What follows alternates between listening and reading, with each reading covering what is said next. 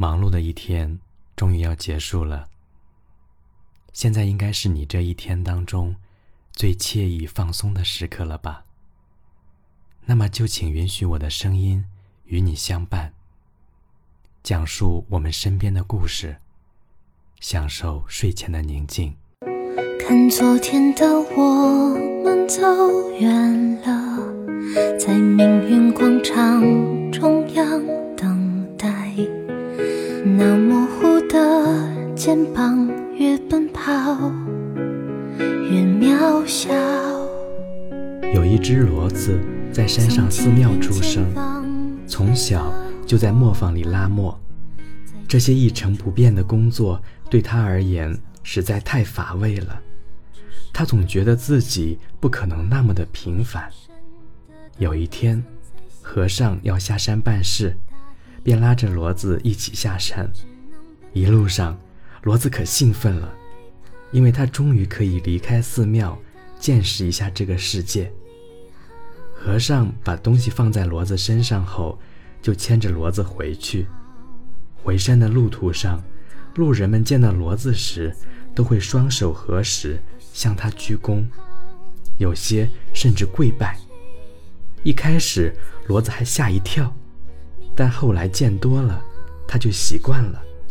内心还有点飘飘然，虽然他早就觉得自己不平凡，但却没想到，原来人们对他如此敬重。后来，他甚至走在马路中间，享受着人们对他的膜拜。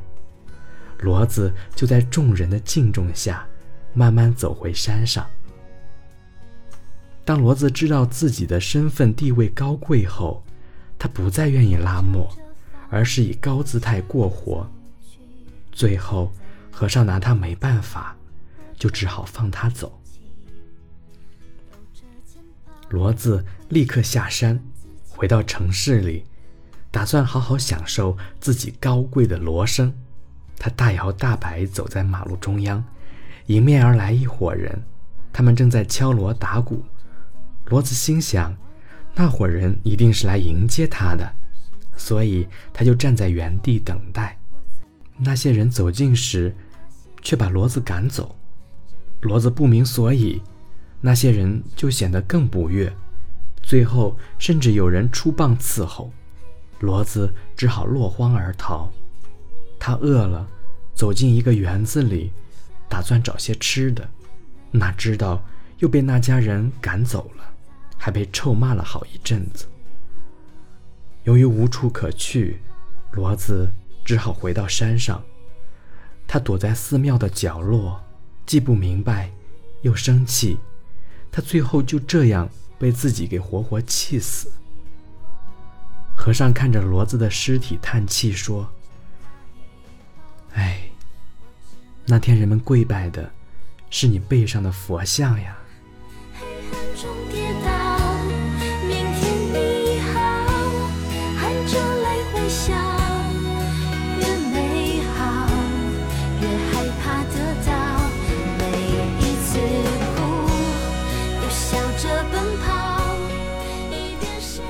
世上又有多少人像骡子一样过得不明不白？当你活得吃力不讨好时，不要只想着给自己打鸡血，然后再努力一点，试着停下来，认清自己。我们学习微积分，关心唐宋八大家，研究量子力学，但却很少去关心自己，认识自己。哈佛大学曾经做过一个测试，我们可以一起做。你先准备一张纸、一支笔和电话计时，准备好了，就看以下的题目，请写出自己十个优点和十个缺点。你用了多长时间把它全部写完？守一分钟，我写了五个优点和五个缺点。但后面就变得很困难，最后用了四分钟才把它全部写完。这看似一个很简单的问题，却难倒了很多人。大部分人和我一样，一开始写得很顺，但后面就越来越伤脑筋。原来，我们对自己的认知是这么的皮毛。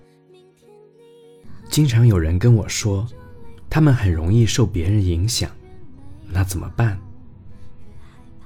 我们每天不管出不出门，都能接触很多事、很多人，所以要隔绝这些事和人是不可能的事。更何况人是群居动物，我们必须和他人交流，才能拥有身心健康。我们受外界影响，不是因为对方的说服力强，而是因为我们对自身的立场不坚定。更甚的是。其实他们根本不知道自己想要什么，应该说，他们根本不知道自己真正想要的是什么。当你问你想要什么，很多人都说钱。要钱来做什么？要多少钱？当你一直追问下去，很多人都回答不出来。我们只是以为只要有钱了。就会幸福，但却从来不想想什么东西才是真正的让你幸福。正因为我们不清楚自己需要什么，所以才会这么容易受别人影响。说到要了解自己，我们又该从何开始呢？我个人认为，最好的切入点是你生气或伤心的时候。当一个人生气或伤心时，就意味着他的情绪已经积累到一个非发泄不可的程度，而每一个情绪的背后都是一个需求。我相信你的生气不仅因为对方迟到，而是他迟到这个行为牵起了你一直藏在内心的情绪，而这情绪背后的故事，只有你才知道。也许你已经忘记了，但只要给自己一点时间，一定可以忆起的。下次生气或伤心的时候，除了臭骂对方一顿，你还可以和自己对话，了解一下自己真正想要的是什么。不停寻根究底，你会把一件又一件事串联起来，你会更了解自己。只有了解自己。才不会迷失。只有了解自己，你才会自由，因为你可以去体验喜怒哀乐、酸甜苦辣，然后回来。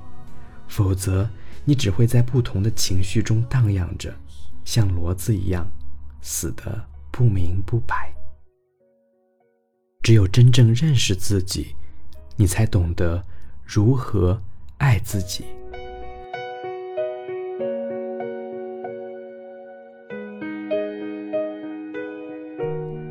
经常能听见这样的发问：“我是谁？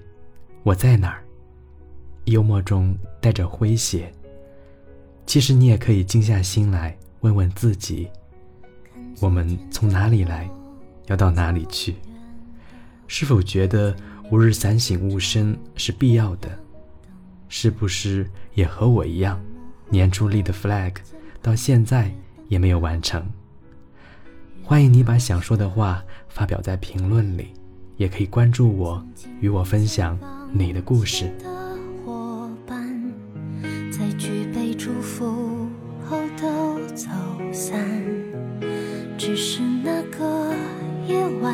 我深深的都留藏在心坎。长大以后，我只能奔跑，我多害怕黑暗。中跌倒，明天你好，含着泪微笑，越美好越害怕得到，每一次哭都笑着奔跑，失去一边在寻找，明天你好，声音多渺小，却提醒我。勇敢是什么？